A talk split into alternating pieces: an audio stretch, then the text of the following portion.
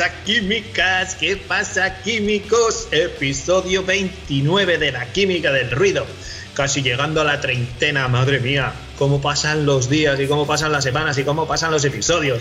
¿Y quién está aquí conmigo al pie del cañón en el laboratorio? El señor Ima. ¿Qué pasa, Imanol? Kaiso, Kaiso, Kaiso Lambert, Kaiso Químicos y Químicas, ¿qué tal estamos? Bueno, bueno, pues bien, bien, estamos aquí on fire, on fire, parece que en breve ya nos van a quitar las mascarillas y, hoy traemos un programón, chaval, hoy tenemos, tenemos conexiones como, como con mucha experiencia internacional, ¿no? Ya te digo, ya te digo, estamos que nos salimos, la verdad. La verdad es que sí, me hace especial ilusión, eh, tanto el rollo musical como el rollo gastronómico porque para mí, a dos invitados de mucho nivel, Lander. que sí? Venga, preséntanos un poco. Bueno, pues en lo musical vamos a tener a David González, que para el que así por nombre no le, no le conozca, no le ponga cara, pues es, eh, ha sido el bajista de los Berricharrac, actualmente eh, está en su banda Cobra y en eh, también tocando con, el, grupo Morgan, con, el que va a hacer una extensa gira con Fito y los Fitipaldis por, todo, por todos los sitios. Y, lo tendremos aquí, lo tendremos aquí. Y en lo gastronómico, cuéntanos, cuéntanos, Sima. Pues eso, lo vamos a dejar un poco en paz a nuestros colegas de Tabaca Jatechea, que ya les hemos dado un poco la barrila, y nos vamos a ir a donde también otro viejo conocido, de la química del ruido que ha estado viajando durante 10 o 12 años por Asia y ese no es nada, nada más ni nada menos el gran chef Jordi Alcaraz que vuelve a Gasteiz y nos contará novedades y su gran experiencia por Asia. Así que venga, vamos al lío y vamos a poner un poco de caña o qué? Sí, bueno, pues eh, ¿qué te parece si ponemos algo de de Cora? Venga, que eso, que sacaron el último disco ahora justo en época pandémica los pobres se les quedó ahí un poco colgando, pero vamos a recordar lo que es un discazo que flipas. Vale, pues a ver, elige tema, Ima, venga. Venga, pues sacamos el single que sacaron al principio, Legarreco Campañac, que suena de cojones. Y para entrar pues, ambiente nos viene perfecto. Pues lo buscamos y entramos en materia. Venga, va. Dale pues.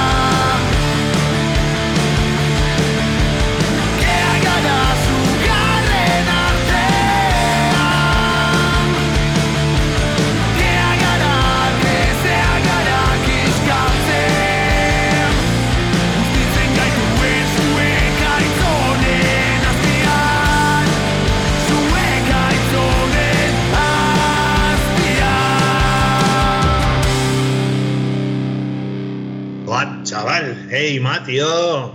¿Cómo suenan estos Cobra, eh? Suenan, suenan, suenan que, que te cagas. El nuevo disco está muy chulo, tío. Está muy guapo. A ver si los, volvemos a ver encima de los escenarios, que es lo que, lo que nos gusta. La música en vivo, tío. Sí, Pero, sí, sí. Ahora parece además que, que, parece que ya nos vamos a quitar la ropa de la cara, tío. Ya te digo que las bufandas, las putas mascarillas, macho. Que, volver a sudar, volver a sudarnos y a chuparnos de cerca, tío, que lo que Esas halitosis buenas que va a haber. Bueno, bueno, presentas tú, presentas tú aquí al, invitado. Estamos hasta un poco nerviosos y todo. Sí, sí, sí, sí. Para nosotros es una gran referencia, como hemos dicho en la entrada, y, y un músico al que admiramos desde hace mucho tiempo que hoy se nos pasa por aquí por la química del ruido, es el gran David González. ¿Qué tal, Majo? Hola chicos, ¿qué tal? Muy bien. Pues nada, bienvenido a la Química del Ruido, Millesker, eh, por, por, por, atendernos y por tener el ratico este que, que, pues que, bueno, pues eso, probamos suerte y ha habido suerte, así que Millesker. y pues nada, eh, un poquito por meternos un poco así en vereda, eh, no paras, tío, no paras.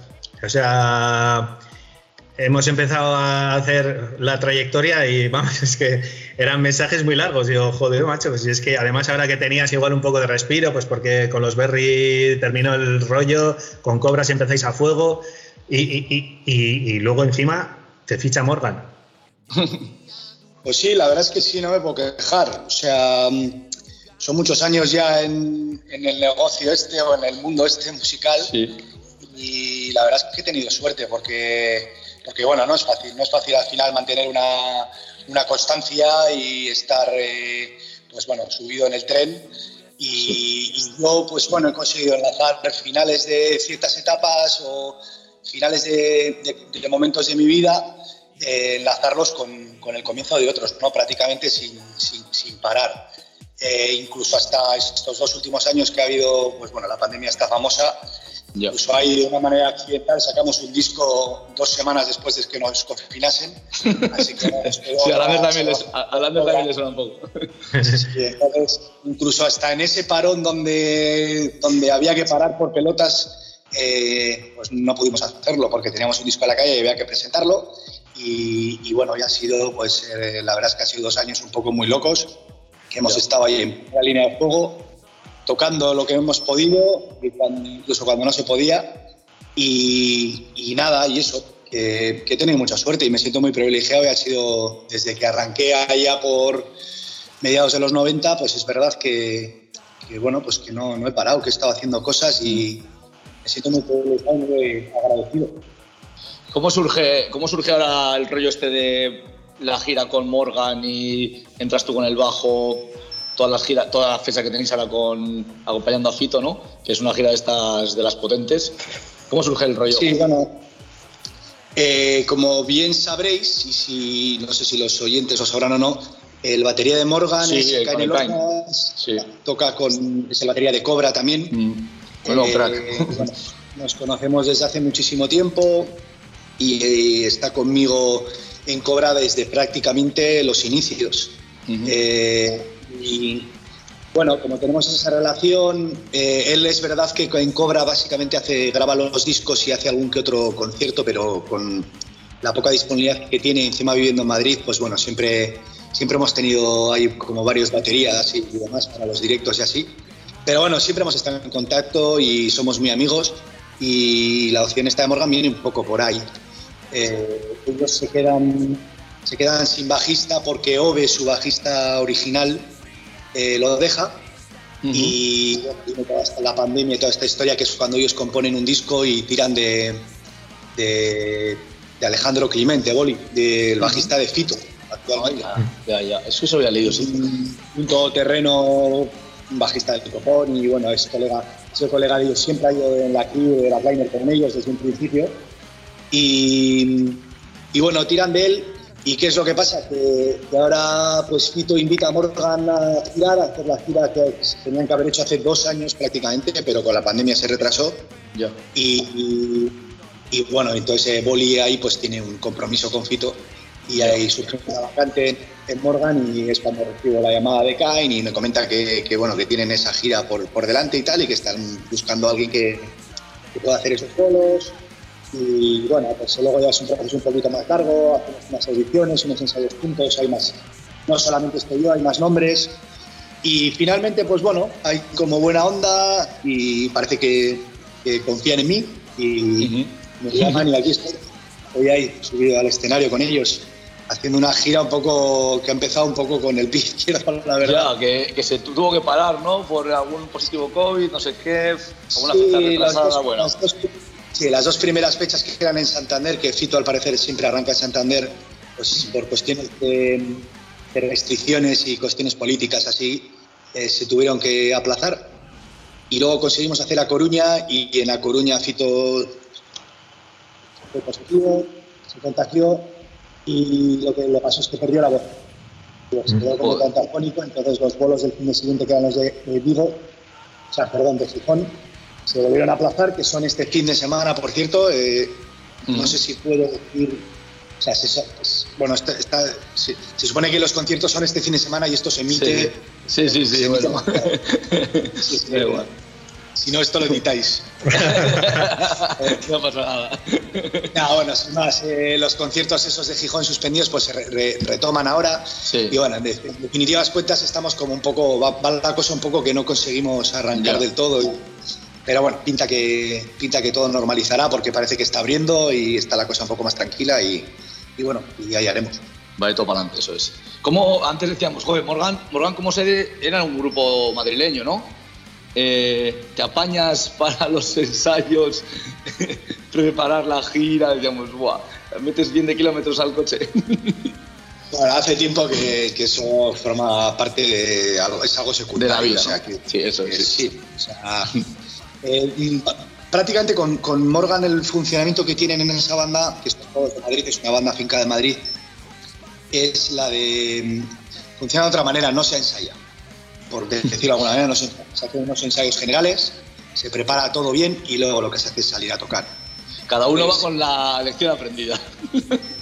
Cada uno, si tiene alguna duda, alguna cosita, se lo Sí, por, una cuestión de logística y una cuestión de, bueno, pues de, económica también, porque al final no es, fácil eh, movilizar a tanta gente, hacer ensayos, alquilar sitios y demás. Ya, ya. se funciona así, muchas bandas funcionan así, se hacen ensayos generales de una semana y luego cada uno que apechugue con lo suyo y a funcionar. y es un poco el plan. Entonces, eh, pues sí, a, pesar de la distancia, que es una banda de Madrid y yo vivo aquí en Bilbao, pues eh, no me supone tanto problema. Es básicamente es a la hora de viajar a los, a los, conciertos, pero, pero hay eh, parte del equipo técnico de, de, Morgan sale de aquí, de Gasteiz. Entonces, bueno, nos organizamos y nos vamos moviendo. Más me costaba con Berry Chara, que fueron 11 años, y ahí sí que ensayábamos de una manera bastante habitual. Semanalmente eh, se ensayaba en Lecumberri, que tenía como hora y media de viaje de ida y hora y media de vuelta. Sí, es una, una carretera súper guay. ya. Joder, si, es que eh, si, no me equivoco, eh, con Morgan Van Lander, el, el hermano de ¿no? Los, ¿no? Los, ¿no? Sí, el, Coldo, ¿no va Coldo de técnico? Coldo, Coldo de la sí, sí. sí. Van Coldo y Joel, que es el técnico de luces, Coldo de sonido y Joel de luces. Eh, y eso, prácticamente el comando norte nos organizamos y salimos de aquí. bien, bien. Bueno, y echando un poco la vista para atrás, eh, que tienes la trayectoria tan larga y grupazos para poder comentar. Eh, eh, cuando empezaste con la historia de la música, el primer proyecto importante fue PLT, ¿no? Y vuestra. Y vuestra reunión esta que hubo en el 2017, ¿qué sabor deja esos conciertos que hicisteis pocos, pero muy jugosos, no? Sí, eh, bueno, fue, fue algo. Sabíamos que iban a ser cinco y no iban a ser más. ¿eh? eh mm, bueno, PLT, yo, yo entro en PLT a principios del, del, 2000, no recuerdo muy bien si fue 2001 o así. Me uno a, ellos porque Charlie, su bajista original, se va a vivir a Madrid y, y bueno, entro ahí. Eh, pues, y lo que decías antes, entró y es como mi primera banda. Yo ya venía a hacer muchas cosas, pero era mi primera banda donde de repente veía que, bueno, que, estaba en un sitio en un sitio un poquito ya serio, empezaba a cobrar por tocar, eh, los conciertos empezaban a ser ya, pues logísticamente y a nivel de producción eran un poquito más, grandes. Bueno, veía que, que de alguna manera me profesionalizaba, ¿no? A, pesar de ser un pipiolo, era tenía 20 y pocos años. Pero bueno, ahí sí que le vi un poco, a, un poco, pues le vi algo, ¿no? Le vi como una especie de salida, una especie de opción, ¿no? A poder malvivir de la música, pero bueno, sí, que formase parte del trabajo, no sé si 100%, eh, o por lo menos una parte importante, ¿no? Y nada, y bueno, Pilete se acabó y lo que sí pasó es que ha dicho que fue 2017, ¿verdad? Yo no, no me acordaba, sí. pensaba que había, espero, por ahí. bueno, ahora nos estamos, eh, desde, a pesar de haberlo dejado y habernos separado, siempre hemos sido muy colegas y, y hemos tenido una relación bastante continua entre los, entre los cuatro, y, incluso entre los cinco, con Charlie también. Y, nada, y un día recibimos una llamada de Rafa que le habían pinchado un poco, le habían ahí eh, calentado un poquito desde, creo que fue el Ibilaldi de, de Munguía, bueno, no recuerdo muy bien. Básicamente se, buscó una excusa, se buscó una excusa porque le entró el calentón y, nos pilló en un buen momento a todos. Y de hecho, eh, eso eh, fue curioso porque la formación fue de cinco en vez de cuatro. Sí, eso, es, eso cuatro. Eh, para aquellos conciertos, pues eh, dijimos que leches, ¿no? Vamos a, estar todos, incluso hasta Charlie. Claro. Y, nada, eh, anduvimos y nos juntamos, hicimos unos ensayos y bueno, era viendo un poco la, complejidad de, cuadrar calendarios de cada uno y los compromisos que teníamos todas las respectivas bandas y demás, pues bueno, decidimos que fuese un encuentro de cinco bolos, creo que fueron y eso es lo que hicimos. Hicimos cinco conciertos y la verdad es que yo el recuerdo que tengo es de haber sonado mejor que nunca, haber, de haber funcionado así mejor que nunca. Fue, la verdad es que fue un remembering bastante chulo. Sí, y que Pielete, joder, siempre ha sido una banda bastante referente ¿no? en Euskadi, Valeria, y, y una vuelta así tan desde hace tanto tiempo que dejar de tocar y volver, la gente estaba con ganas. Sí, sí, sí, de hecho fue flipante porque cuando allá, cuando lo dejamos y demás, pues no metíamos tanta gente como metimos suele pasar, suele pasar. 15 años después. Pero sí, para mí ha sido una banda, incluso antes de tocar en Piretera, yo era súper fan de ellos. Eh, Charlie, el, bajista original, era mi profesor de bajo. Eh, yo era un niño, un niñato, tenía súper pocos años cuando iba a verles en directo y alucinaba. Y bueno, para mí, Pilete siempre fue, fue un referente. Era una banda bastante atemporal. Eh, no sé, lo que hacía en aquel momento, si escuchas los discos, si los, escuchas en contexto, es bastante flipante lo que hacía. Sí. Y bueno, sí, una banda tengo mucho cariño y, a la que le estoy muy agradecido de, que me hubiesen dado aquella oportunidad. Mm. Y ahora, ahora después de la pandemia y así, y tú que te mueves en, escenarios tochos, eh, ¿percibes que la gente tiene muchas ganas? ¿O es sensación nuestra? Eh, todavía es muy pronto para, para, poder decir, para poder eh, dar una opinión al respecto, porque todavía es como quien dice, esto está arrancando ahora. Y, en mi, y lo que a mí respecta entre las suspensiones que ha habido y demás, prácticamente llevo tres conciertos. Eh, ya de una manera un poco normal, decir, con gente de pies, eh, aún así, los conciertos que he hecho. Mira, el último que hicimos sí fue con barra, porque los de A Coruña con, en la gira de Tito no había barra, en, no, se podía beber básicamente. O sea, no, han llegado a ser todavía de una manera 100% eh, conciertos a la vieja usanza, digamos. Ya, ya. Entonces, no sabría qué decir. Si no toda la gente con ganas, lo que sí que podría aventurarme a decir es que en época de pandemia, cuando ha estado esto bien jodido, eh, que ahí había muchas ganas, porque yo, por, por, cuestiones de haber editado un disco el 27 de marzo del 2020, cuando el 14 de marzo eh, nos confinan, que nos confinan a todos y fue una pandemia, bueno, ya, pues bueno, ya se, se, veía un poco venir lo que, lo que iba a pasar. Pues claro, yo eso sí, lo que os contaba antes, yo he estado tocando. Yo, yo empecé, arrancamos a tocar con, cuando, ya, cuando nos dejaron, pero fue después de verano, en octubre dimos ya el primer bolo, el 2020. Entonces, pues no hicimos mucho, pero sí bastante viendo la situación que había. Y yo ahí sí que notaba Ahí sí que era bastante increíble ver cómo pues bueno, como la gente. porque al final yo lo hablaba con mis compañeros de banda, con Cobra, que éramos los que estábamos tocando en aquel momento con la situación que había. decía, yo es que yo, yo no hubiese, yo, si yo soy la persona que tiene que ir a ver Cobra, no hubiese ido. O sea, yo no hubiese ido a ver mi propio concierto. Era jodido, era jodido, pero eso lo dice, las, ganas eran muy fuertes. Entonces, la gente. Tú piensas que la gente les tenían con una mascarilla todo el rato, como ahora, pero bueno, una mascarilla sentados individual, sin beber, eh, o sea, era bastante, era como cumplir, condena. Entonces yo lo pensaba, yo apenas fui a bolos, eh, fui a alguno y tal, pero, pero ah, hubo a muchos, soy sincero, hubo a muchos que dije, no voy porque es que me da pereza, no quiero ver un bolo así. había, gente, había gente que sí que que estaban ahí, tío, que compraba las entradas, que venían a los bolos, que los sentaban ahí eh, en una silla y se tragaban el bolo entero. Veías, luego se te acercaban y sí que veías que había hay una necesidad de la hostia, tanto para las bandas como para la gente.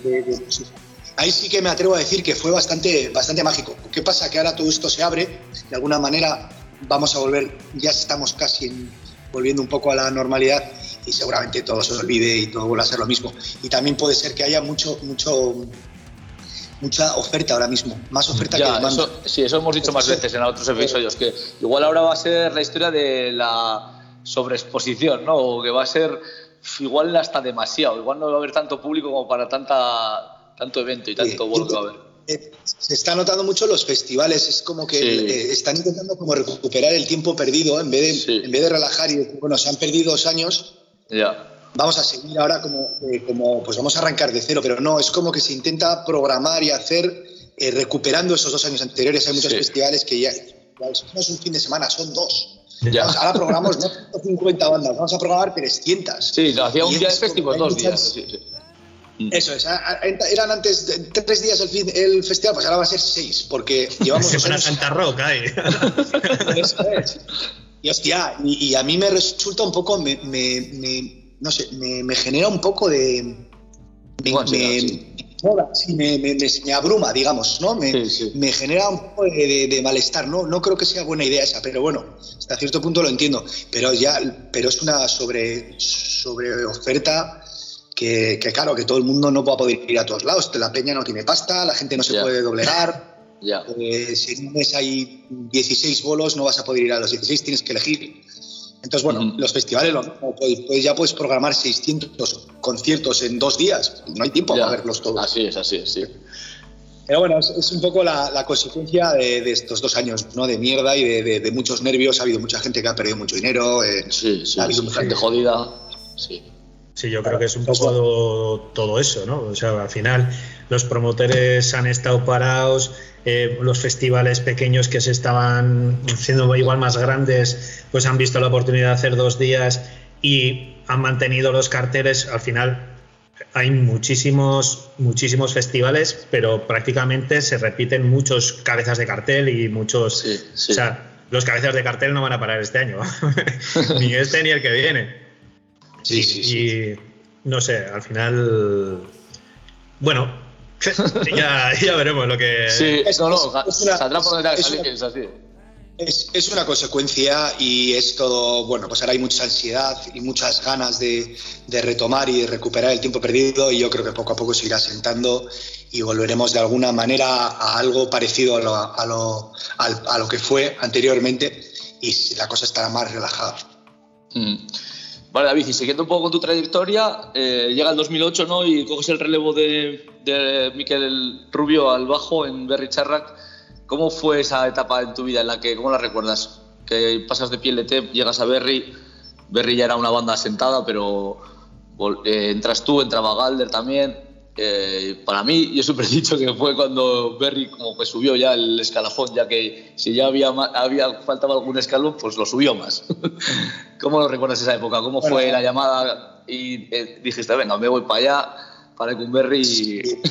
bueno, yo, ILT había acabado ya en el 2006, 2005, 2006 y yo andaba metido en, como os he contado antes, he tenido la suerte de poder enlazar prácticamente eh, eh, eh, finales de etapas con comienzos, ¿no? prácticamente sin parar, solapado.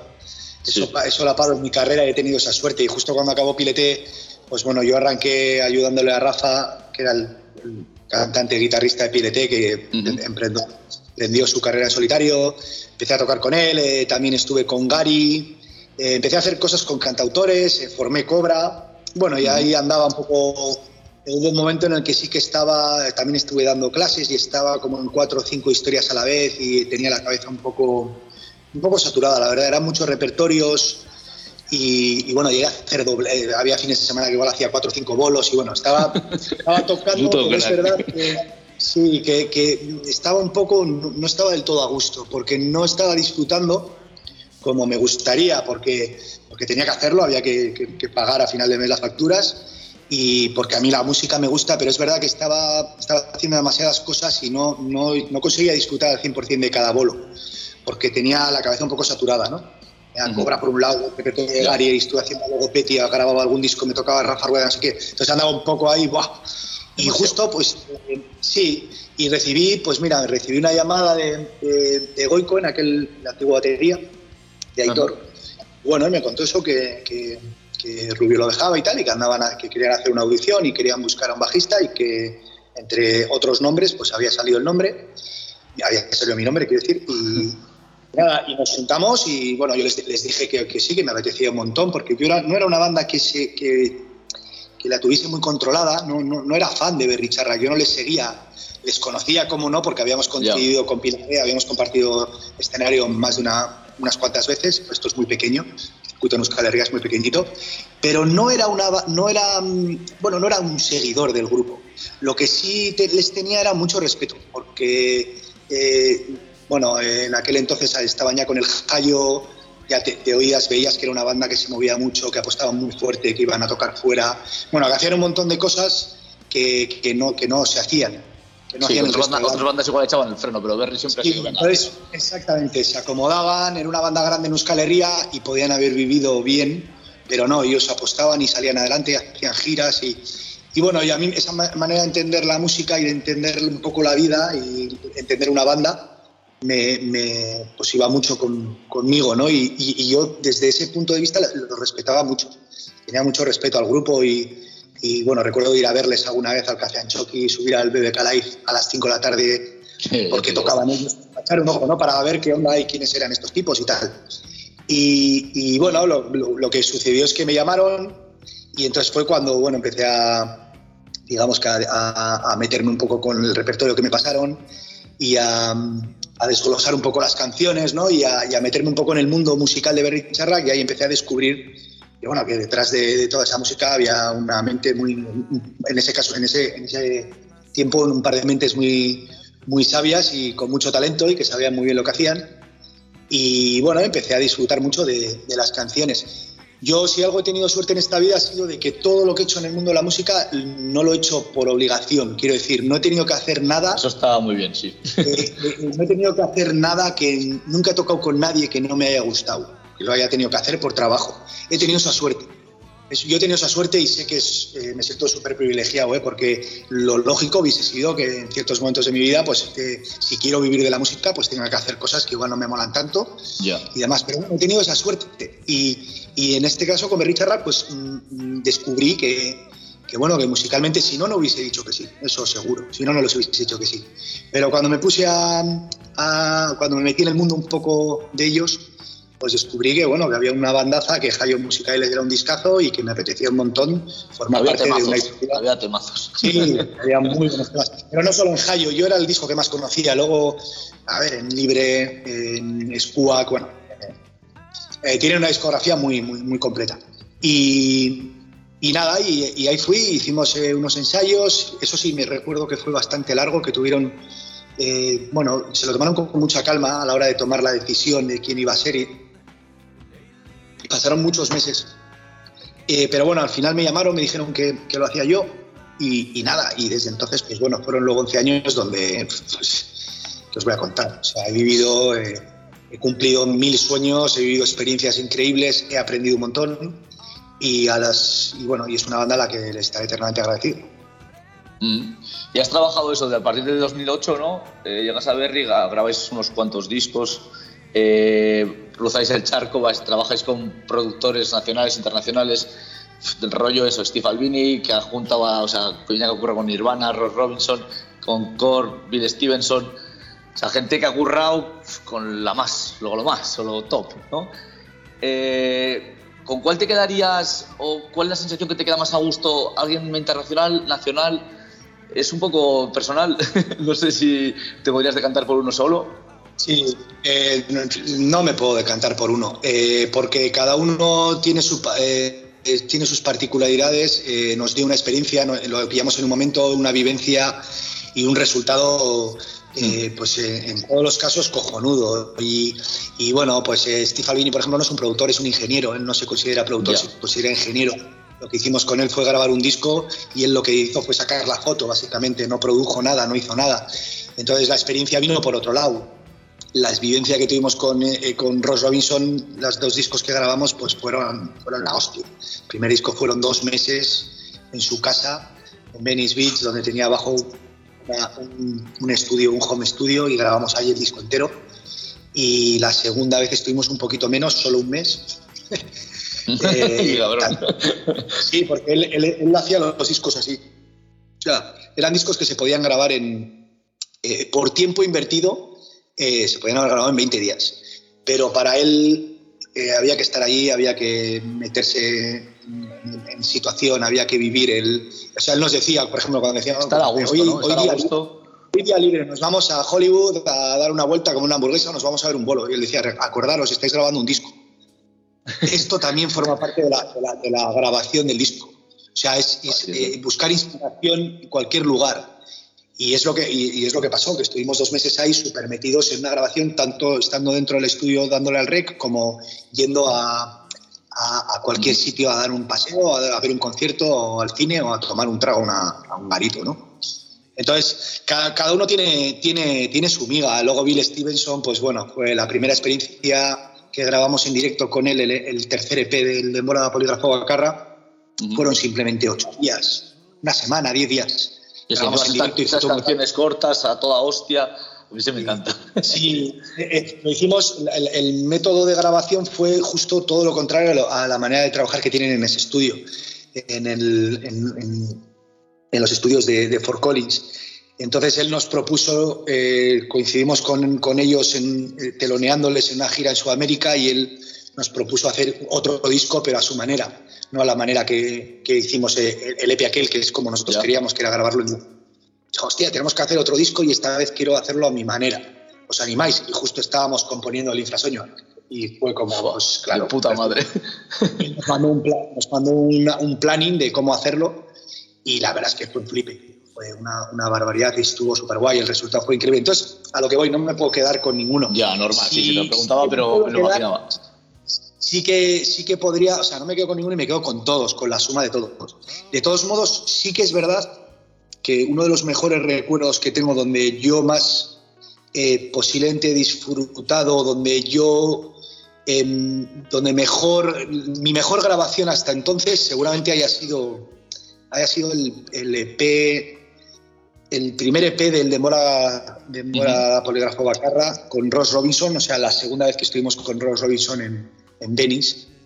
Tengo un recuerdo de aquella grabación eh, bastante, en lo que a mí respecta por lo menos, las tomas, la manera de grabar, eh, que, tengo un recuerdo bastante increíble. El, tío, el cabrón de él me, me, apretó a las tuercas y exprimía. Tengo un muy buen recuerdo de aquella grabación, sí, ahí estuve muy on fire y estoy muy orgulloso. ole, ole, claro que sí. Y, la, y bueno, luego ya pasó todo el rollo de Berry, ¿no? La gira memorable, despedida, inolvidable, en la que lo petasteis por todos los lados. Eh, pues eso, te pregunto, igual también me dices, yo qué sé qué decirte, pero un recuerdo o algo, no te voy a decir ni un concierto ni nada, lo que se te queda así, que como más gustoso de todo ese, todo esa que fue un poco locura, ¿no? Porque fotos agotadas en todos los lados, a todos lados que ibais era un poco como, guau, que bien los Berry. ¿Qué, ¿Qué, se te queda el pozo ese, el pozo bueno, ¿eh? Que, que digas, joder, con esto sí que dije, me merece la pena todo este rollo. Es complicado, es complicado. Eh, yo con Berry Charra siempre he disfrutado mucho las giras. Las giras en extranjero donde tocábamos en bares personas para 10 personas. sí, como el, famoso es el de, el de Francia, ¿no? fue más, más publicidad que otra cosa, pero bueno, sí fue real, pero ahora quiero decir que, conciertos como ese, hemos dado mil, lo que pasa que, que aquel fue, aquel, pues bueno, aquel salió un poco la luz y se hizo muy, muy público. Hicieron, se hizo, bueno, se hizo como muy viral. Pero a ver, eso sí estaba al orden del día. Eh, lo de uno era, era, era algo un poco simbólico, o sea, era, era, anecdótico, quiero decir, puede ser uno, puede ser tres. De hecho, ese concierto empezó con uno, pero, pero luego no acabó con uno, hubo más gente. Eh, no, eh, sí recuerdo un concierto que hicimos, no me acuerdo ahora dónde fue, que todo el concierto de principio a fin solo hubo dos personas. y aquel, aquel, por lo que sea, no hicimos un post sobre ese bolo y quedó en la nada. Pero ese concierto sí que hubo desde el principio hasta el final dos personas, creo que fue en la República Checa. Un martes en, una ciudad, que, o un pueblo, que hacía, haría menos 26 grados bajo cero, una No había ni cerveza. Nadie salía a la calle y nosotros fuimos a tocar a un sitio donde solo había una pareja de vascos que vivían ahí, que no sé cómo hacían ahí, pero estaban ahí. Y Aichiver y Arcaiz, pero vivían allí, fueron al bolo, consiguieron llegar y fueron los únicos que estuvieron en el bolo. Eso como anécdota, pero quiero decir que al final eh, yo he, disfrutado muchísimo de, esas giras, ¿no? De esas giras donde te vas eh, a la otra punta del mundo y estás ahí peleando y realmente, pues bueno, eres, eres la banda que, que, también eres, no solo eres una banda. Sí, sí, sí, eso es. No sido una banda que ha hecho, pues bueno, a la que le ha ido de puta madre, siempre ha metido un montón de gente y ha ido una trayectoria siempre ascendiente, ¿no? Luego nos íbamos a Corea y en Corea había 10 personas en un bolo, en un bar pequeño, en un sótano. hemos tocado una tienda de bicis en Chile, porque la sala donde tocábamos el día anterior reprendieron fuego. Entonces eh, nos hicieron un hueco en una tienda de bicis para hacer un concierto y, y bueno, ese tipo de cosas para mí siempre han sido, tengo un recuerdo de todo aquello súper super guay. También es verdad que, es, que no es fácil y han sido, han sido algunas han sido muy duras, pero, pero me quedo un poco con eso. Y, luego, cómo no, eh, con, con, conciertos que son más obvios, como pueda ser el de Coveta que hicimos, como pueda ser las presentaciones en Madrid, como en, como en Barcelona, en la, en la Riviera o en Barcelona en las Rasmatas. Bueno, ha habido bolos bastante memorables. Me acuerdo de la Joy Eslava de Madrid, ese fue, buah, brutal. Me cago en vaya bolazo. De Madrid, sí. La Joy Eslava, esa fue. Pero eso, también, por ejemplo, también te digo lo de, lo de en la Joy Eslava, cuando el de Mora Paul le grafó a Carragher. Eso, eso te iba a decir, con el de Mora, sí, ya me acuerdo, sí, sí, estuvo bien, sí. Joder, estuvo la hostia. Bajamos aquí de Gasteiz con una nevada que te nos vamos a matar. Brutal. Que eso te voy a decir, que aunque lo de antes puedes decir, va, un poco publicidad, no sé qué, pero siempre Berry Rack, yo creo que la, gente o la gente que controla de música de verdad, siempre daba, ponía mucho el ímpetu en que Berry lo daba todo siempre, aunque habría uno, cien o diez mil. Y eso siempre yo creo que se transmitía, ¿no? En el escenario. Totalmente, pero ese, esa frase es aplicable a cientos y miles de bandas. Sí, sí, está claro, está claro. Y, con la, con, con la diferencia de que nosotros teníamos la suerte, la suerte y también, bueno, porque, porque el grupo se lo mereció y se lo ganó, pero la suerte también de, eso, de darlo todo con uno o con ninguno y que muchas de las veces eh, casi siempre fuesen con, más de uno, con mucha gente. Hay muchas bandas su, día a día y su fin de semana es la de tocar para cinco, para seis, para veinte, para uno, para dos. Está claro, está claro y la, y, la, gente que más meten es en su pueblo y son 35. Y luego trabajan de lunes a viernes en su curro y, o sea, que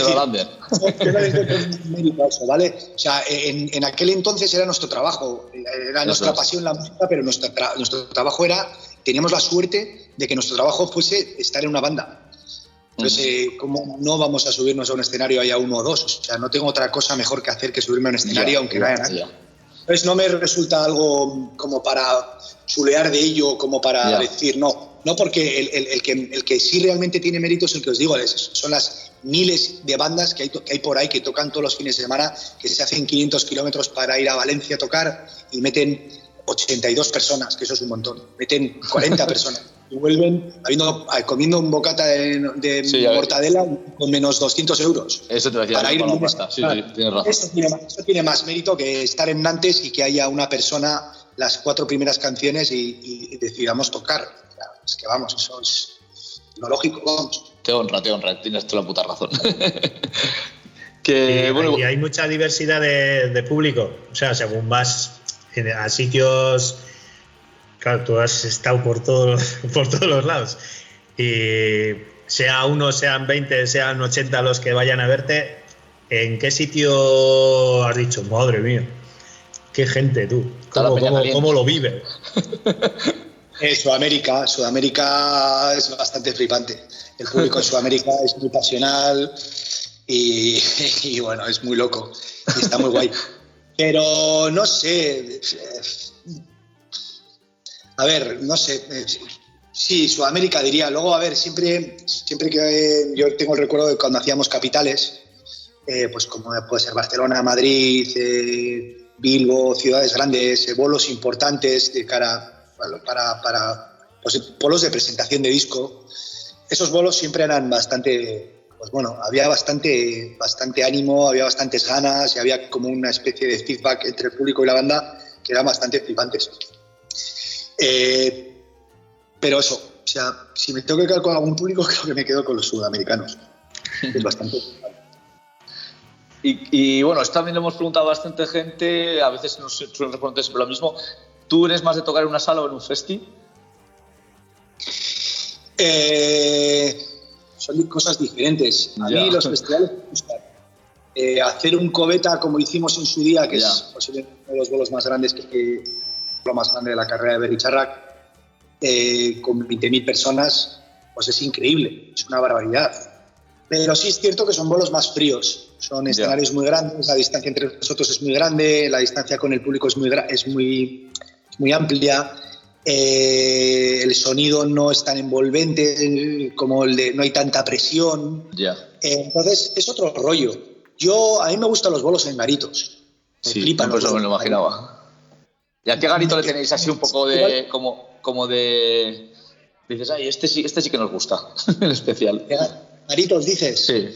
Me, gustan, lo que me gustan son las salas medianas. Las salas medianas, donde el escenario no es muy alto, donde tienes la gente más o menos cerca, donde oyes eh, eh, el sonido que oyes viene también un poco de la PEA, los subgraves tienes abajo, donde hay presión, tienes la gente cerca. Ese sería el término medio que, que, tenía, que tiene un poco de bolo grande donde puedes dar un buen espectáculo. Ya donde el, espectador también puede ver un bolo, un señor bolo en un escenario grande con un buen equipo, sonando bien, con buenas luces. Y luego a su vez no estás en un festival que necesitas una pantalla para ver lo que está pasando. Ya. sí, que más frío. Si no, después muy pequeños, ¿no? Entonces ese sería un poco el término medio. ¿Qué salas me gustan? No sé, me gusta mucho la Polo de, de, Barcelona, la, la RAS también me gusta mucho.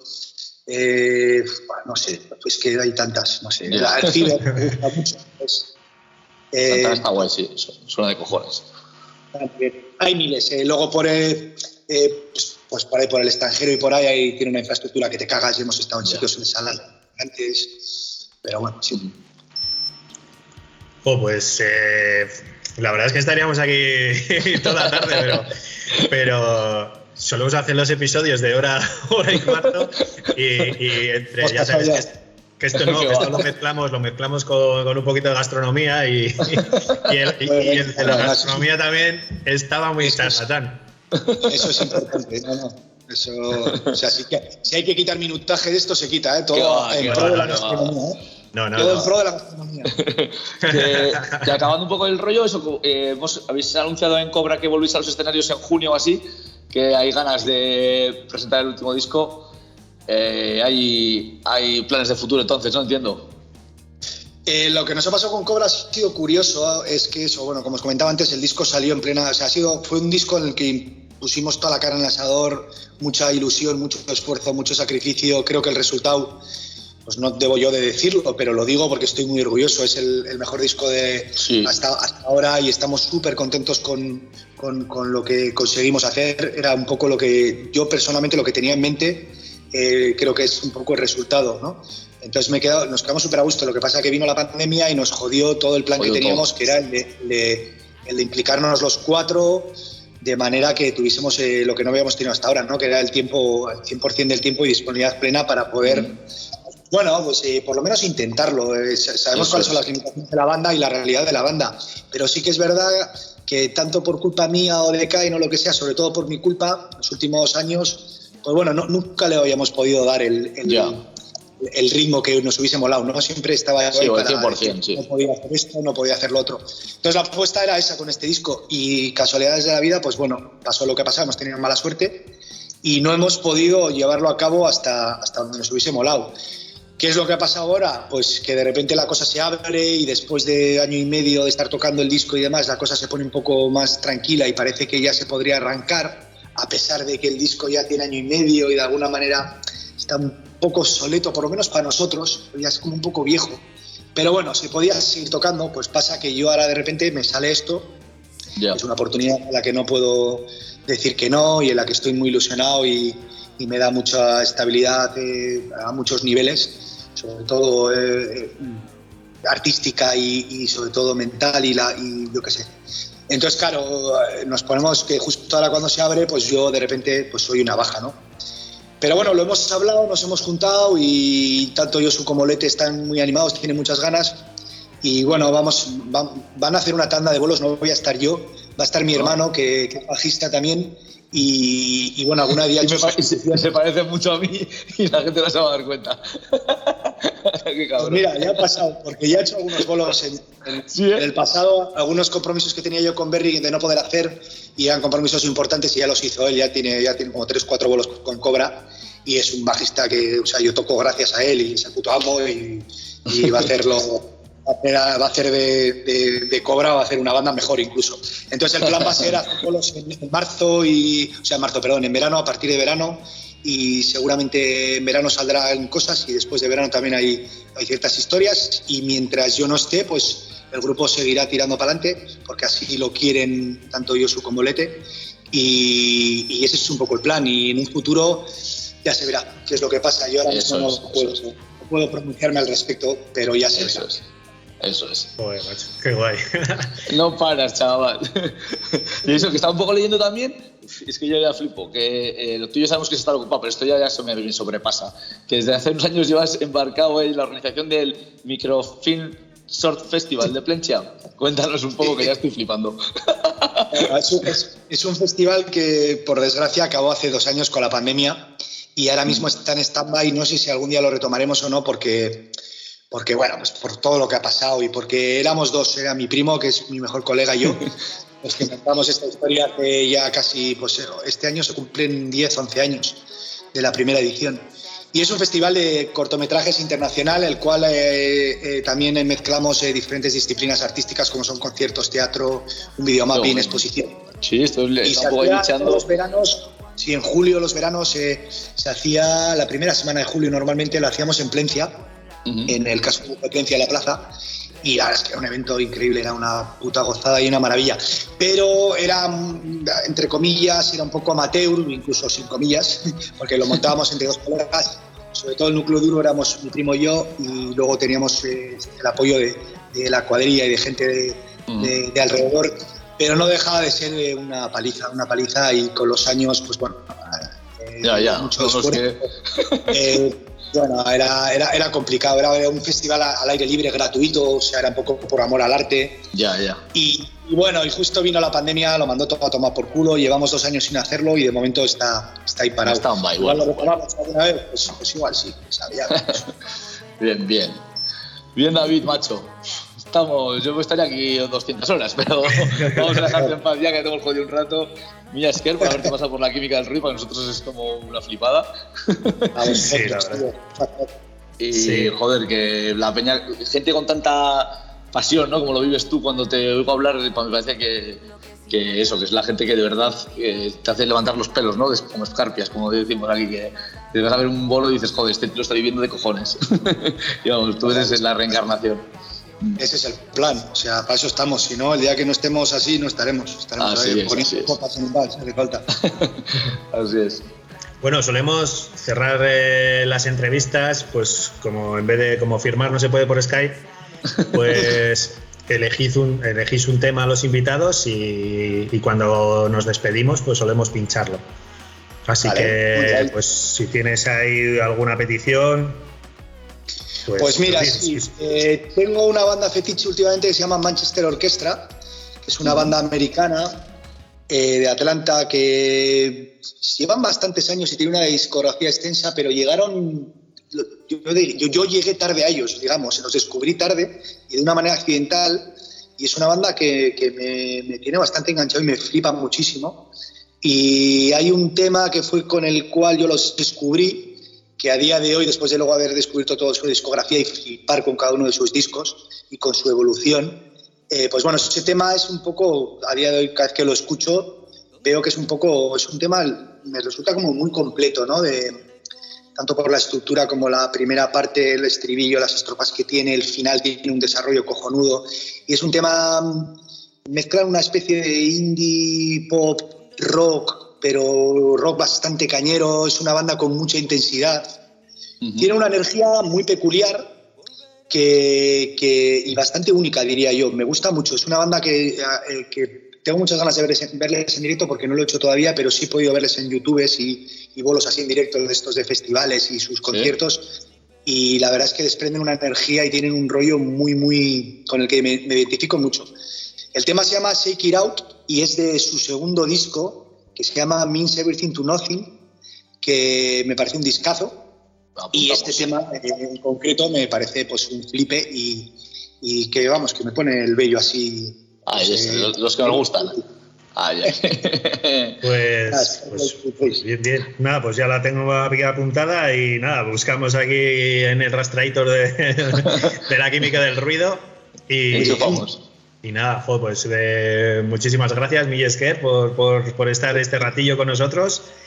Y, y nada, que vaya todo genial, que seguro que sí. Igual cuando acabes la gira de Morgan y empieces con otro, otro proyecto, volvemos a llamar a, a tu A ver si estás vivo. Igual, tengo que abrir, igual abro un restaurante y me llamáis para el tema gastronómico. no, no, por otro. Oye, igual en el, eh, retomas otro tipo de festival gastro. No me queda, otra y acabo ahí inventándome pinchos. Oye, alguna recetilla hay por ahí importante, si te digo, pues si quieres ir pillando apunte. Perfecto. Escucharé vuestros podcasts para poner una línea bueno, máquina, es que ricasco, benetan. Soy mi esker. Mi esker. Vaya todo genial. Un abrazo. Venga. Vaya,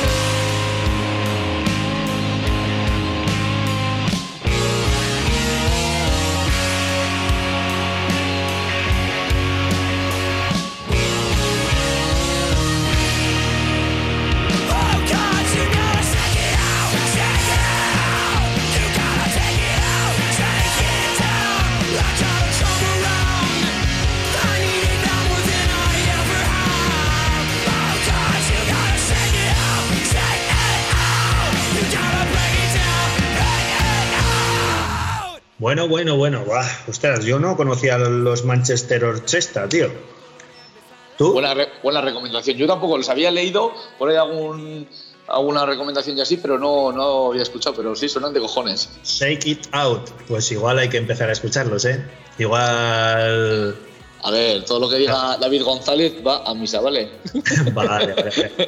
Pues nuevo crack, nuevo crack. Ha sido, la verdad, que una conversación muy jugosa, lo hemos pasado guay y eso, darle las gracias porque para nosotros ha sido como un pequeño sueño, ¿no? Hablar con alguien así tan potente. Sí, sí, sí. Pero bueno, aquí los mariachis tienen que currar, ¿eh? O sea que vamos a, sí, sí, sí. vamos a, al rincón, al rincón de Atabaca, que este, esta vez no nos vamos a Tabaca, pero los mariachis cumplen siempre. Así Venga, dale. dale, dale, trompetita.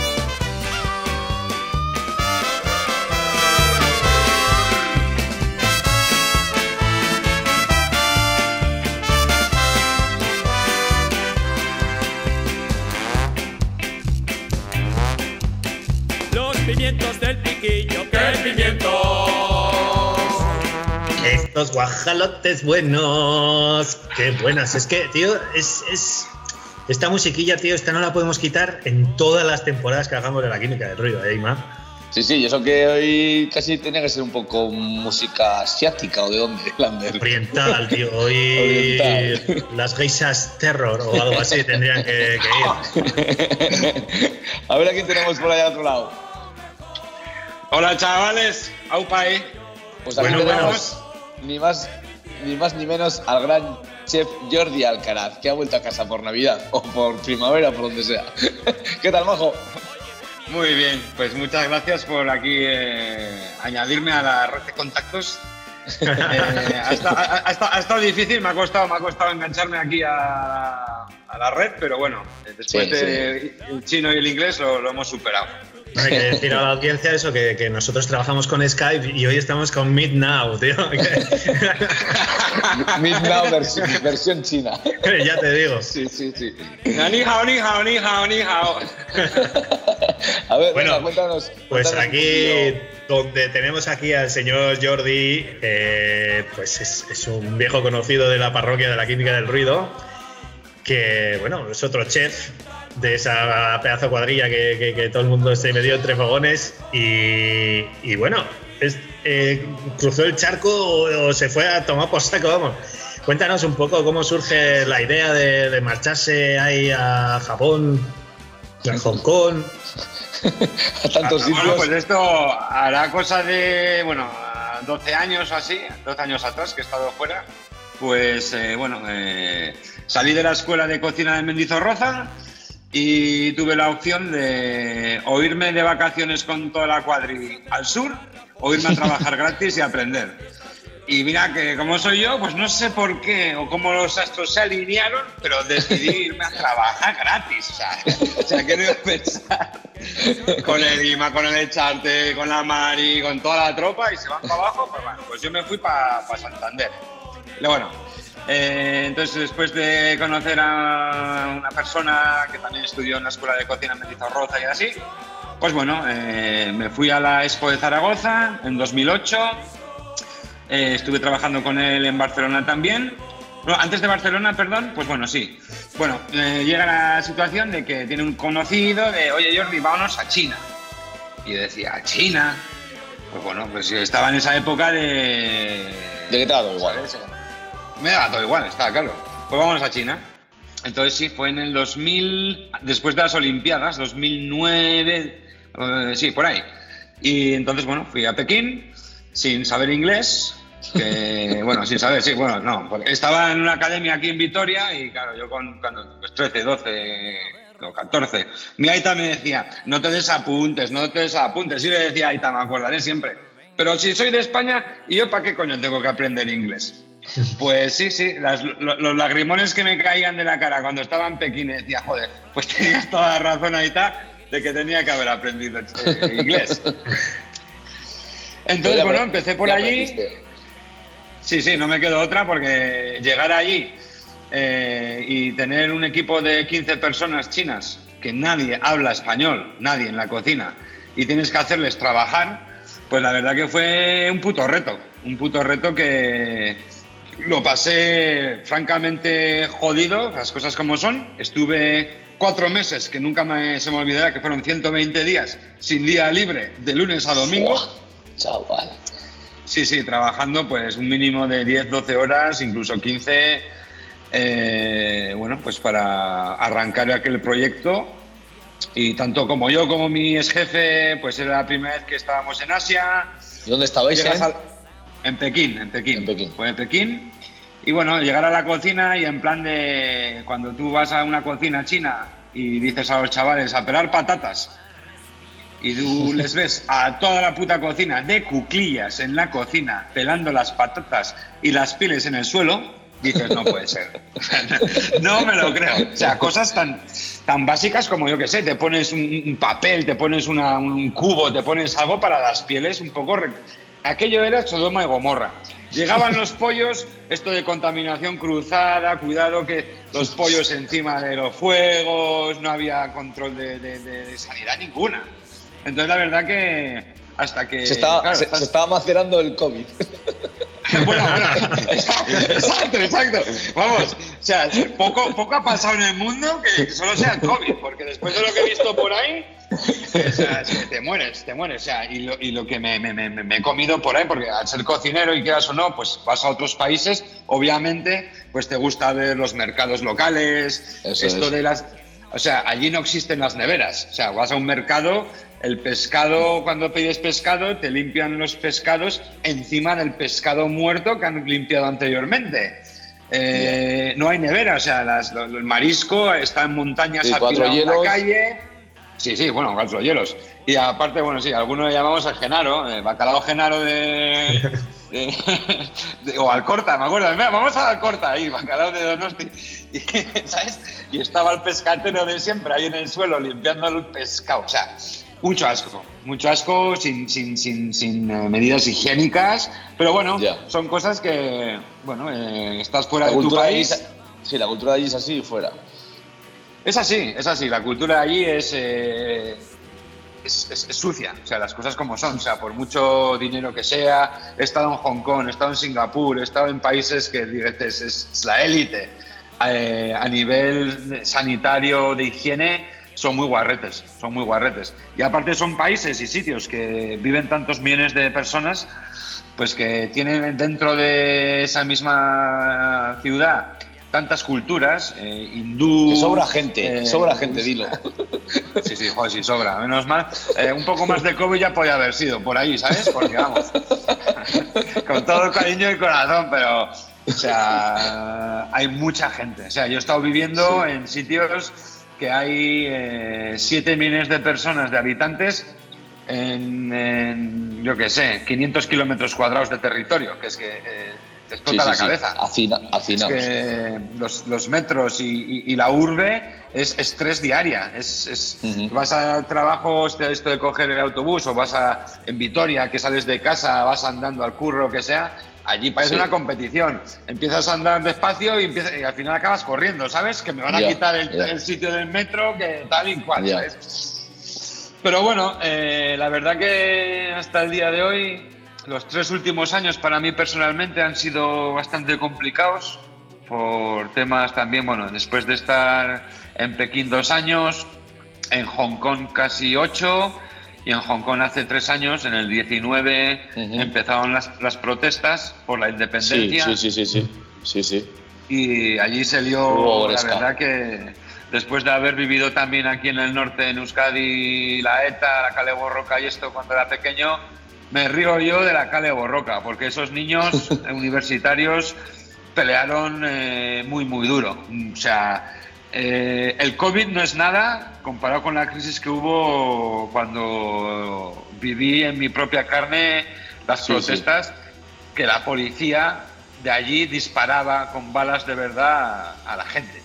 O sea, fue, fue, fue bastante duro. Entonces, después de un año Hong Kong revolucionarse contra el gobierno chino, porque claro, Hong Kong es una colonia que va a acabar siendo China y es China, eh, de repente, así por así, empezó el COVID, que era cuando os decía toda la cuadrilla, todos vosotros, chavales, que hay un virus, y me acordaré que Lima, que Lima me decía, Jordi, puto chino, vente para vente pa casa, que ahí hay mucho virus.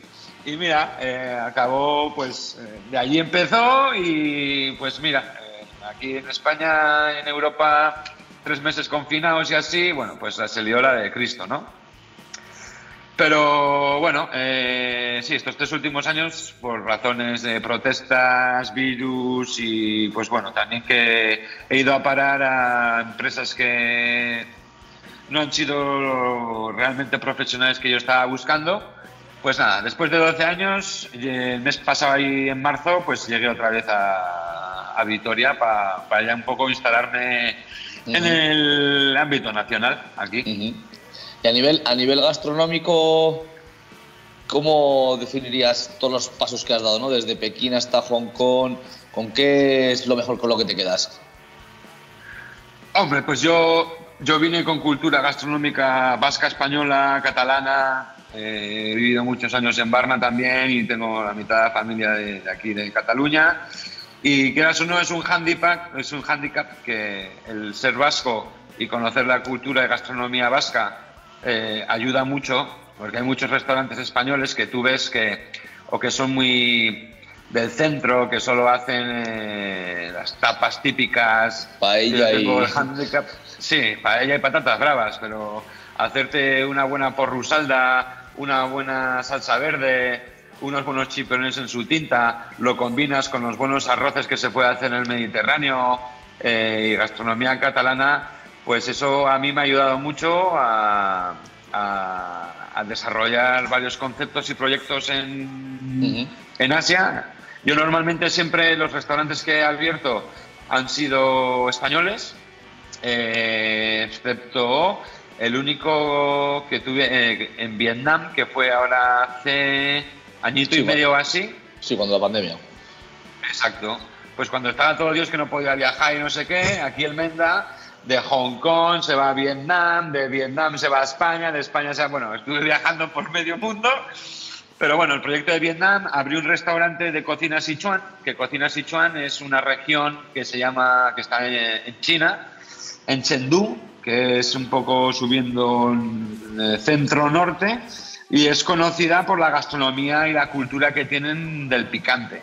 Es uno de los sitios con, con, con Xi'an, que, bueno, eh, gastronómicamente, eh, el chile, el chili eh, sichuanita, la pimienta típica de Sichuan o la, o la, flor de Sichuan, esta pimienta eléctrica que te deja como los labios un poco dormidos, bueno, es procedente de allí. Entonces abrió un concepto chino-español de tapas que, bueno, hacíamos un poco fusión de, ambas gastronomías, sí.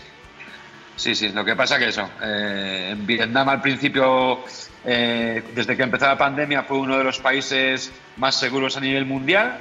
Eh, se cortó el turismo y tal, entonces no había COVID. Yo estuve allí dentro durante seis meses completamente con cero COVID. Lo que pasa que no había turismo y estaban las fronteras cerradas.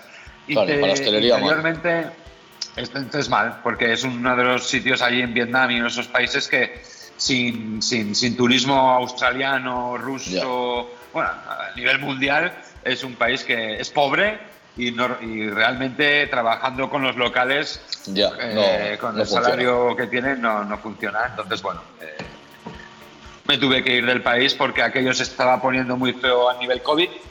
Eh, allí eres un blanquito que no tienes medios ninguno, a no ser que tengas, que los tenía eh, de, de seguros médicos y tal, pero cualquier cosa que te pase te dejan el último de la cola y nada, entonces bueno, después de tres años que no venía a casa a España, pues bueno, sí, los Aitas y la familia dijeron que salvamos al soldado Ryan, montate en el avión y vente para aquí. y, y va a Y de todas, de todas las ciudades en las que has estado, entiendo que igual donde más cariño has co- puede coger es Hong Kong por el tiempo donde has estado. Pero eso, ¿te quedarías con Hong Kong de todas las que has estado o en alguna especial? Sí, a ver, he viajado por casi toda Asia. Eh, si me dices de fiesta, Tailandia, Bangkok, las Kopipi, Kotai, eh, Kolipe, Indonesia, Bali. O sea, hay sitios de fiesta de puta madre, pero uno de los mejores sitios, yo creo que el mejor sitio el- para vivir y crecer personalmente es Hong Kong. Eh, Hong Kong ha sido como ciudad, eh, es, es como si estuvieras en Europa de- en medio de Asia. Eh, hay gente de todo sí. el mundo, dentro de lo que cabe, o por lo menos había antes un poco más de libertad de prensa, de expresión. Sí. Ahora, se, ahora No mismo es la China, no es la China profunda, ¿no? no, no, no, no, no, no, absolutamente para nada, para nada. Es, es totalmente otro planeta. Y lo bueno que yo tuve es que empe- empecé en Pekín y de Pekín ves el comunismo puro y duro y ves cómo la gente está educada y cómo te tratan y, y- la arquitectura del país en sí, de la ciudad, que Ujú. vive la mitad de la población de España, vive en esa ciudad. O sea, es exagerado, ¿no? Son cosas son cosas muy heavies. Y vas a Hong Kong de primeras y eh, hace, claro, en, en Pekín, que es el norte, que está lo de Mongolia, yo me acuerdo que era noviembre, que estábamos a menos 10 o menos 15 grados, tuve que viajar a Hong Kong y llegué a Hong Kong con, con una chaqueta de la hostia así, vi Hong Kong la gente con sandalias, pantalón corto y, un, y una atmósfera en la ciudad aquella que dije, gualda, pero, pero ¿dónde me he metido, tío? Y sí, sí, no, la verdad que los cantoneses de Hong Kong, de los hongkonitas, comparados con el resto de, de China, pues es verdad que. Es otro nivel, otro más nivel. me- es otro nivel. mente abierta, Sí. han estado estudiando también por muchas partes del mundo, Europa, Estados Unidos, Australia, Sudamérica. Y la verdad que son gente bastante acogedora. No dejan de ser chinos, porque tienen su ramadazo chino, pero después de estar en la China profunda y estar en Hong Kong, eh, Hong Kong sí, la verdad que es uno de los sitios en los que, joder, pues eh, puedes vivir un poco más eh, relajado y como si estuviese en casa, vamos. Y allí los proyectos que tenido en Hong Kong, en los restaurantes, ¿estaban más enfocados a la gente a la gente turista o también a la gente local?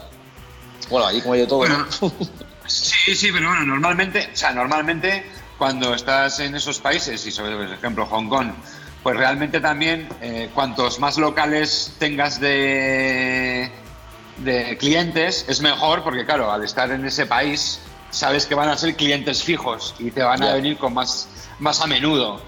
Obviamente eh, es una ciudad tan cosmopolita y tan internacional que como aparte que es un- uno de los puntos financieros a nivel mundial, como rollo paraíso fiscal y así, pues hay mucho tráfico de, de- de- hay mucho tráfico eh, de, de- de turismo internacional. Obviamente cuando abres eh, en- enfocas un poco obviamente a la clientela local, pero a la clientela, clientela local con un alto nivel adquisitivo que bueno, pues sí, en esos países la verdad que sí ves eh, fortunas y ves cochazos, cosas que, que en Europa ni ves. Pero da pena, da pena también a la misma vez porque ves a gente en Asia, sobre todo en toda Asia, Eh, aquí en Europa, la verdad que se ganará menos dinero, pero la calidad de vida, después de muchos años de estar aquí, eh, es bastante más alta aquí, porque tú ves ahí en, en Asia gente de 70, 80 años limpiando putas, centros comerciales, sí. eh, o sea, se mueren trabajando. Sí, cuando estuvimos allí me acuerdo que sí, eso sí me llamaba, me llamaba la atención. Gente muy mayor que seguía trabajando, gente que incluso que dices, joder, gente que aquí te parecería muy raro verles trabajar o que ves que ya no están en condiciones, ¿no? Y allí tiran para adelante con lo que sea. Sí, sí, sí. Sí, sí, no, ahí hasta que no, o sea, es gente que no hay seguridad social, no hay pensiones, no hay, o sea, si en la vida no has tenido la suerte de hacer dinero, allí no te queda otra que trabajar, porque ya, Ya. te digo, o sea, después de, o sea, no, no hay jubilación, eh, no hay sanidad como aquí en España, Europa hay, y la verdad que es algo que impacta bastante, que ver a gente de 80 años con unas chepas en la columna vertebral gordas, tirando de carros, cogiendo basura, limpiando centros comerciales, eh, bueno, sí, la verdad eso es una de las cosas que, que sí que impacta. Vale, tirándonos a un poco a la gastronomía, que ahí nos puedes traer un poco con qué platos te quedas que digas, "Uf, esto es un top. Hombre, a mí lo que me gusta de Asia y la controversia que hay en Europa o España, ¿no? De que siempre dicen, no, la dieta mediterránea, la mejor dieta del mundo, la más sana. Yo creo que después de tantos años estando por allí en Asia, la dieta asiática está claro que no utilizan los mismos. Primero por el, por el clima, por- por- por muchas cosas. La calidad que ellos tienen, eh, gastronómica, no es igual de buena que la que podemos tener en Europa, Francia, Italia, España, Alemania, los mares que tenemos. Hay menos tráfico de barcos, menos contaminación porque vive menos gente. Pero la dieta que ellos tienen en Asia, yo creo que es más sana de la que podemos tener aquí en, Europa. Simplemente allí, por cul- culturalmente, les encantan las verduras. O sea, verduras se comen eh, toneladas y toneladas de verduras que aquí en España, por ejemplo, hablo aquí porque es la gente o los niños. No, no me gusta el brócoli, no me gusta la zanahoria, no me gusta. Aquí los niños normalmente desde siempre hemos sido que hay las verduras no, las espinacas no, lo otro no sé qué no. Allí los niños pequeños los ves que están empezando a coger los palillos o lo que sea, verdura, verdura, verdura, verdura. Y en los restaurantes que trabajo, cuando el personal tiene que comer y tal, o sea, el arroz que no falte, que es como el pan para nosotros, carne y boles de verdura con, bueno, verdura así, verdura hervida o verdura salteada con, con- con ajo y soja. La verdad que... Y el punto de la verdura en el que ellos cocinan es divertido porque si yo cocino en España, el punto de la verdura que ellos cocinan allí, nadie se la comería, nadie, porque la dejan bastante crujiente. Nada, ¿Qué te iba a decir? La dejan allí como más, como más durita, ¿no? Igual. Sí, si tú ves el brócoli, el pachoy o ciertos vegetales que allí hay, son, están verdes, verdes, verdes, verdes. Y tú cuando te los comes, hostia, parece como si estuvieses comiéndote un brócoli crudo. Pero bueno, yo después de tantos años por ahí y tal, y de comer diariamente aquello, pues sí que te haces. Y ahora mismo, si me- mi madre me cocina, mi ama me cocina unas acelgas o un brócoli, pues sabe que le, voy a hacer, decir que... Pues me, acuer- me acuerdo cuando estuvimos contigo allí, macho, en Hong Kong, que nos llevaste allá al, al barrio este a comer ahí un buen chino de En la calle, vida. en la calle, en la calle, sí, Tú, sí, lo- sí, sí, sí. los langostinos con piel, que nos Ah, los sí, comíamos sí, sí. enteros. Buah, Sí, eso es sí, una, con la deli- carne. una delicia, tú. Una delicia. Sí. Era como Sí, comerte sí, sí, algo muy, muy crujiente, que claro, aquí igual te da como repelús, ¿no? Comerte ahí la piel, pero no, no, allí estaban cojonudos. No, Sí, sí, sí, mira, ya que, ya, que, ya que he sacado esto, una de, uno de mis mira, de los mejores momentos eh, que estuve por allí, de las- o de los únicos colegas de la cuadrilla que me vinieron a visitar, fuiste tú y la Nuri, eh, la ilusión que me hizo y obviamente pues eh, Vamos, Aquel sitio es en la parte continental de la isla de Hong Kong, que es ya, bueno, la, sí, ya no es la isla, y nada, se está en la calle, que, bueno, pues hay gen- ese, ese restaurante que está en el medio de la calle con esos woks. Una como una pequeña chotna. Como una Sí, pequeña chotna. exacto, exacto, una chotna con dos fuegos ahí, el chino sin camiseta con, con, con la carpa tatuada en la espalda y los collares budistas. Sí, sí, sí, y, brutal. la calidad de esas gambas, por ejemplo, ¿no? Que decimos eh, eh, que son fritas, claro. El wok, el wok eh, utiliza temperaturas de fritura que el aceite normal de aquí no lo, no, no lo- se, se quemaría, ¿no? Y bueno, pues eh, la gamba esa y, a la- y frita a esas temperaturas es como que se sufla, eh, se, se- se hincha y se separa la, la- la- piel de la carne, pero la, la cáscara al- también la maceran un poco con clara de huevo y maicena. ¿Vale? Entonces eh, hacen como una pastita muy, muy, muy fina y translúcida. No, no, y claro, cuando es un poco rollo como cuando te vas al sur de España y te comes un poco algún camarón o gamba Sí, blanca sí, sí, de. Huelva o así, bien fritita, que te la puedes comer con cáscara y todo. Pues bueno, pues es un poco, un poco lo que tiene ahí, es un poco parecido. Lo que pasa que allí el pescado es de menor calidad, es muy fresco, pero normalmente lo tienen que marinar para reblandecerlo y, y que el, y que el gusto pues cambie. Porque las aguas allí son más cálidas que las que conocemos aquí en España, Cantábrico, Mediterráneo, Atlántico, lo que sea. Buah, qué calor Eh, hacía tú allá. Cagüín, qué calor. Qué sudadas. Qué sudadas. Sí, sí, no, yo ahora, después de estar un mes por aquí, en esta primavera tan bonita que nos ha empezado nevando y la hostia, yo, yo creo que bueno, por eso, por eso cogí el COVID, ¿no? Un poco que después de estar tantos años por ahí en el trópico, que dices, o sea, en, en- en Vietnam me decían, eh, aquí eh, hay dos, dos seasons, ¿no? Eh, is- Dos- is dos summer, estaciones. is- dos estaciones, exacto. Eh, some, eh, como decían, is hot or very hot, ¿no? Que es, es- hace mucho calor o muchísima calor. O sea, no hay estación. O sea, es. Como en Gasteiz. eh, En Gasteiz también hay dos. El invierno y la del tren. esa es buena.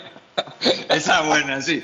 Pero igual, estamos tantos años viendo por ahí en el sudeste asiático que es eh, 30 grados para arriba. Eso y la puta de la, Eh, era la humedad, y- me acuerdo. la- y la humedad. humedad, y la humedad.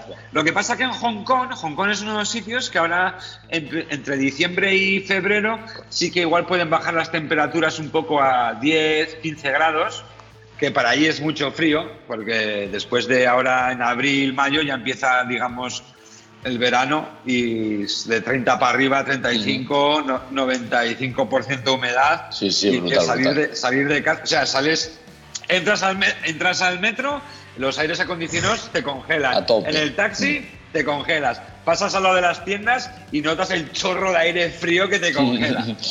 Y, ¿sabes? Entonces el contraste, ¿sabes? Estás sudando, te metes en un sitio, si te refrescas, vuelves a salir y sudas como un puto cerdo, ¿sabes? Es, es- Sí, es sí, la brutal, verdad que... brutal. Bueno, ahora, sí, ¿no? ahora que ya estás de vuelta, ¿algún proyecto que tengas en mente por, por el ámbito nacional que has dicho que te vas a establecer? Sí, bueno, pues eh, llevo un mesecito por aquí y bueno, pues eh, he estado, bueno, eh, ante amigos y gente, pues he estado un poco eh, intentando, bueno, buscar, buscar algún trabajo y tal y la verdad que me ha salido alguno que lo más seguro es que me vaya a Coruña con colaboración con Nando Yuban. Nando Yuban es un chef catalán que es de los más famosos que hay ahora mismo en el ámbito nacional. Eh, entonces, bueno, hay un proyecto en A Coruña de bueno, llevar un restaurante que se abrió, pero ahora con esto de la pandemia, se abrió antes de la pandemia, entonces, bueno, pues como todo el mundo, ¿no? Ha tenido bastantes problemas de personal, de calidad, de constancia, entonces, bueno, ahora parece ser que, que siga así, que la cosa está mejorando, por lo menos por el COVID. Eh, Desgraciadamente, por otros lados tenemos guerras y mierdas de estas. Ya te digo.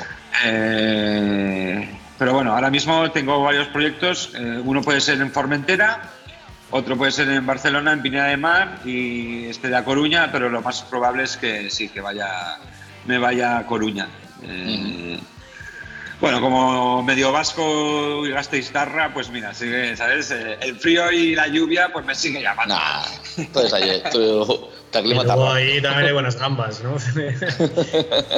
Eh, sí, bueno, mira, a nivel eh, calidad, o sea, como todos sabemos, eh, Cantábrico Atlántico, o sea, es el Sí, sí. mejor género que, que podemos encontrar en toda España, o sea, más fresco que allí. Entonces, bueno, eh, sí, he estado hablando estos días con, eh, probablemente sea mi jefe, con este chef, y sí, hay muchas probabilidades de que, de que me vaya para allá al norte.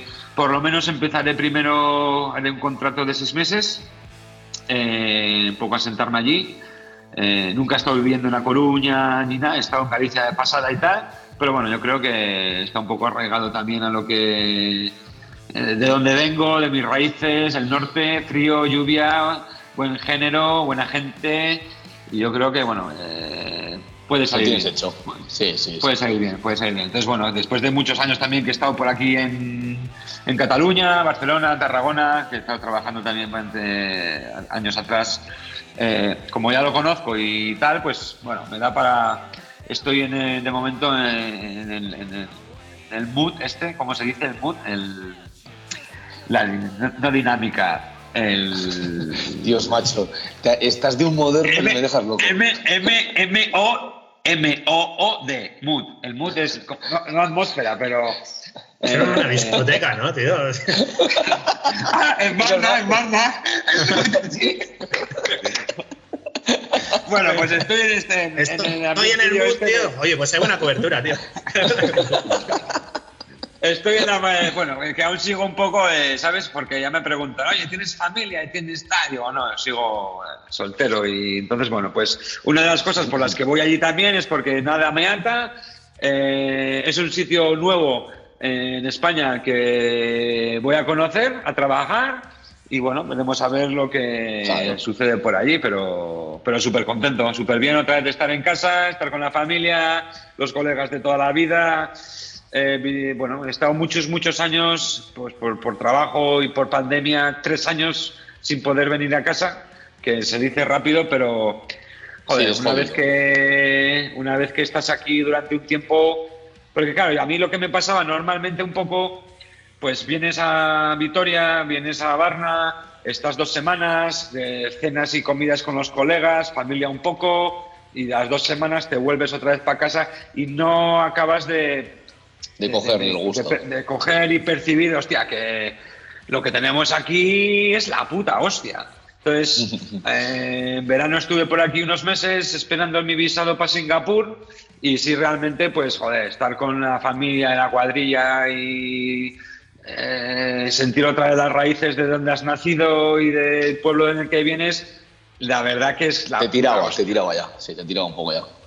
Mucho, mucho. Y desgraciadamente tuve una mala. Bueno, fui a Singapur por un proyecto que parecía muy chulo, pero bueno, por la gestión de la empresa y lo que me prometieron y tal, pues no, no pudo llevarse a cabo. Entonces, bueno, estamos ya en una edad también que si tuviese 25 otra vez, pues igual estaría haciendo el mongi por ahí, pero tenemos ya una edad que, Que dices, como "Venga, no hasta- luego, a- Lucas".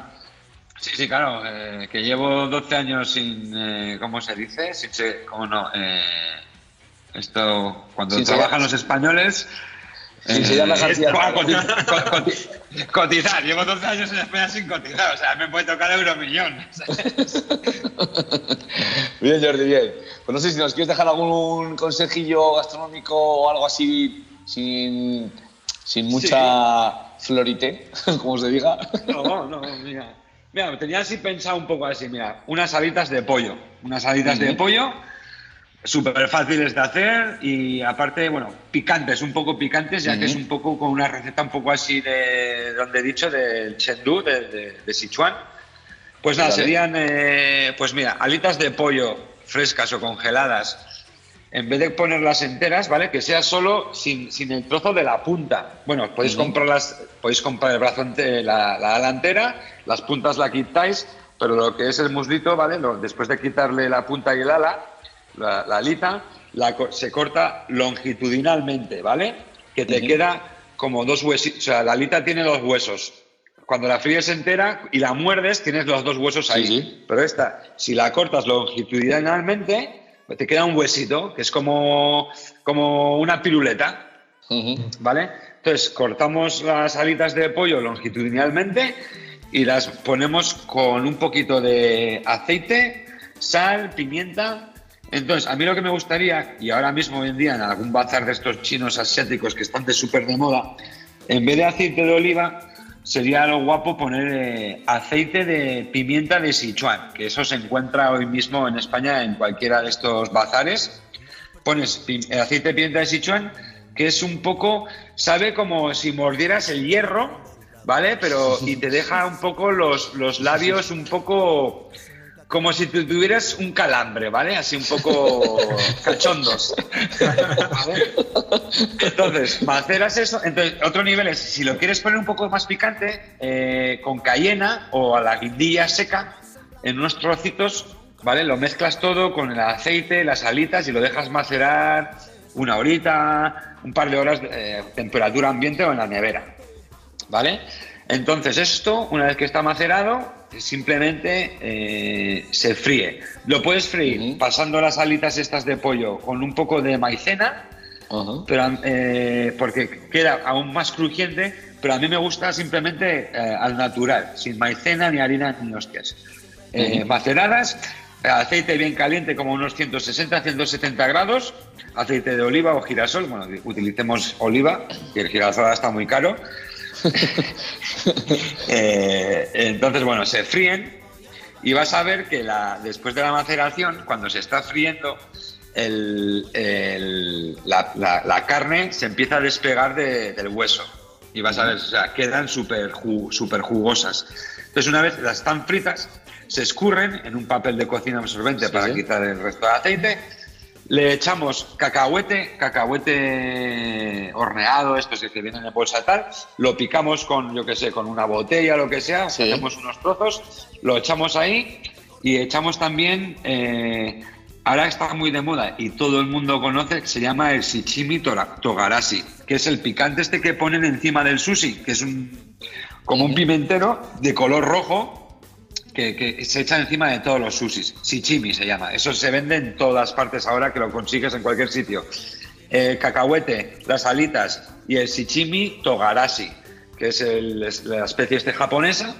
Lo echas por encima y si queréis ir aún más cachondo, cayenas que ya están Estoy ardiendo ya tú. cayenas que ya están un poco, pues las, las, las, las troceáis con los dedos y siempre acordaros, por favor, nunca se os olvide, después de trocear con la mano los chiles, lavaros las A manos. los, ay, ay, ay, no a los ojos.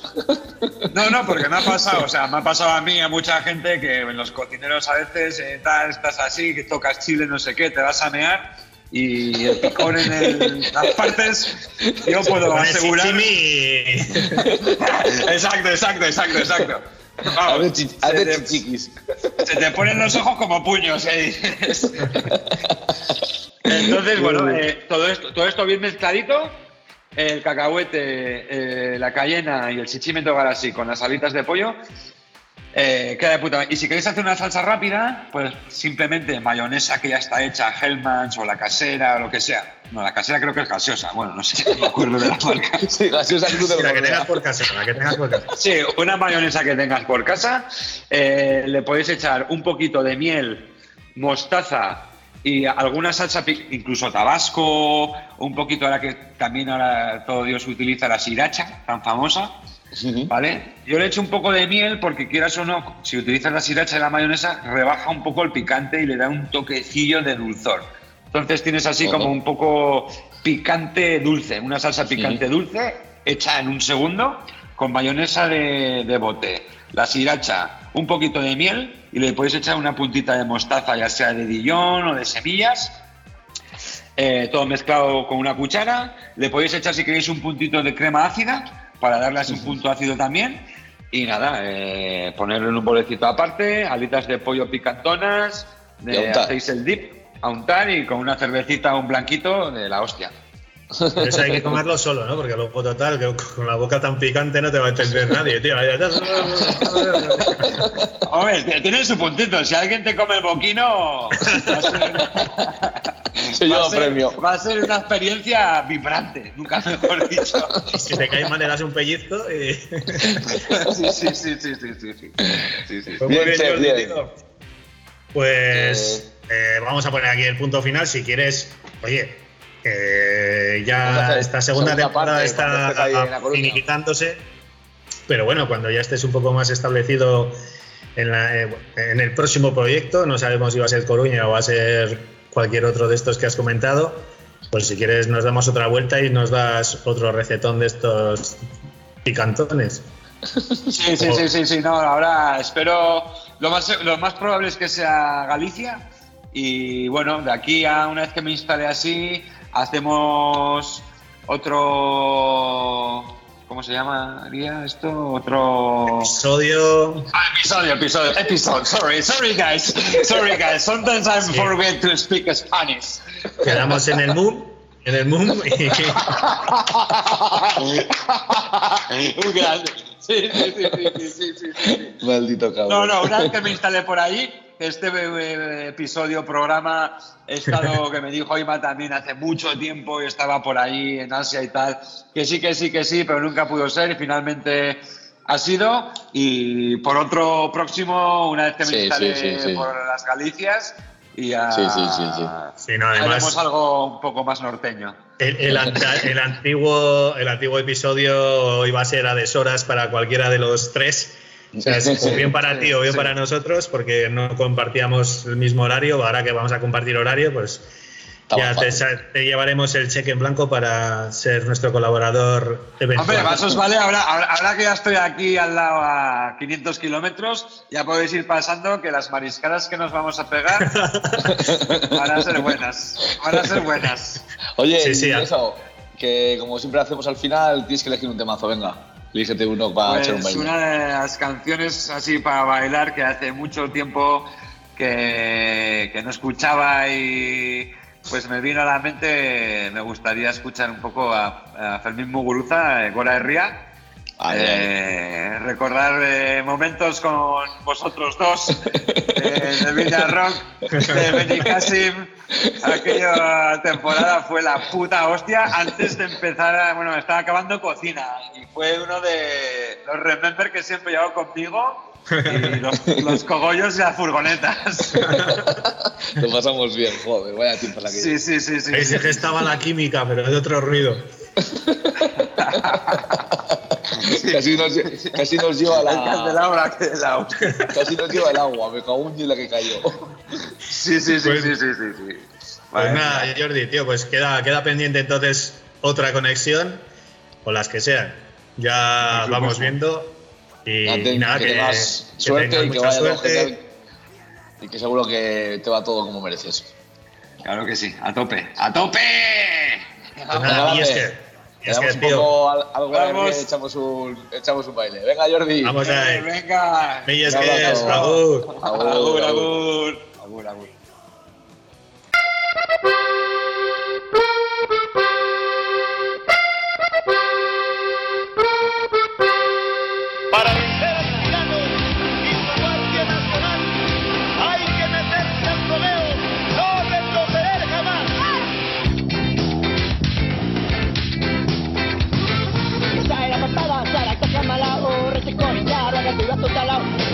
berriz Horeita amarau Probatu ez duenak ez dakitzen dena Probatu ez duenak ez dakitzen dena Gora rila, hey, gora rila, hey!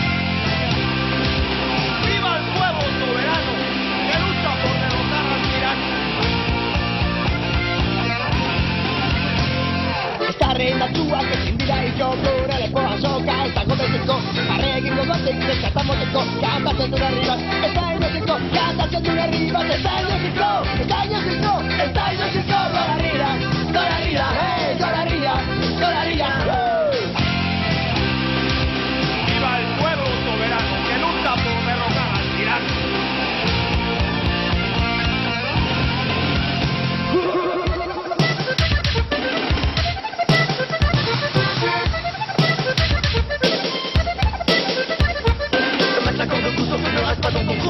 battre avec nous dans les rues du désespoir. Viens, éloigne-toi des boulevards, on peut passer le char Viens, te battre avec nous dans les rues du désespoir. Viens, restons à nous, union sans bien pouvoir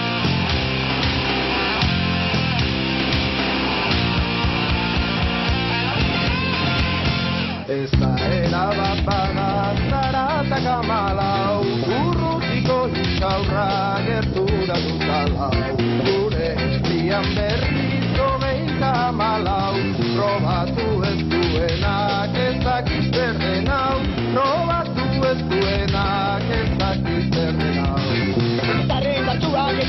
ezin dira ito gure lepoa soka Ez dago betiko, barregiko gotik Eskapamos diko, gatatzen dira herri bat ez da egotiko Gatatzen dira herri bat ez da egotiko Gatatzen dira herri bat ez da egotiko Gonaria, gonaria, eh, gonaria Gonaria, oh, gonaria Gonaria, eh, gonaria Gonaria, oh.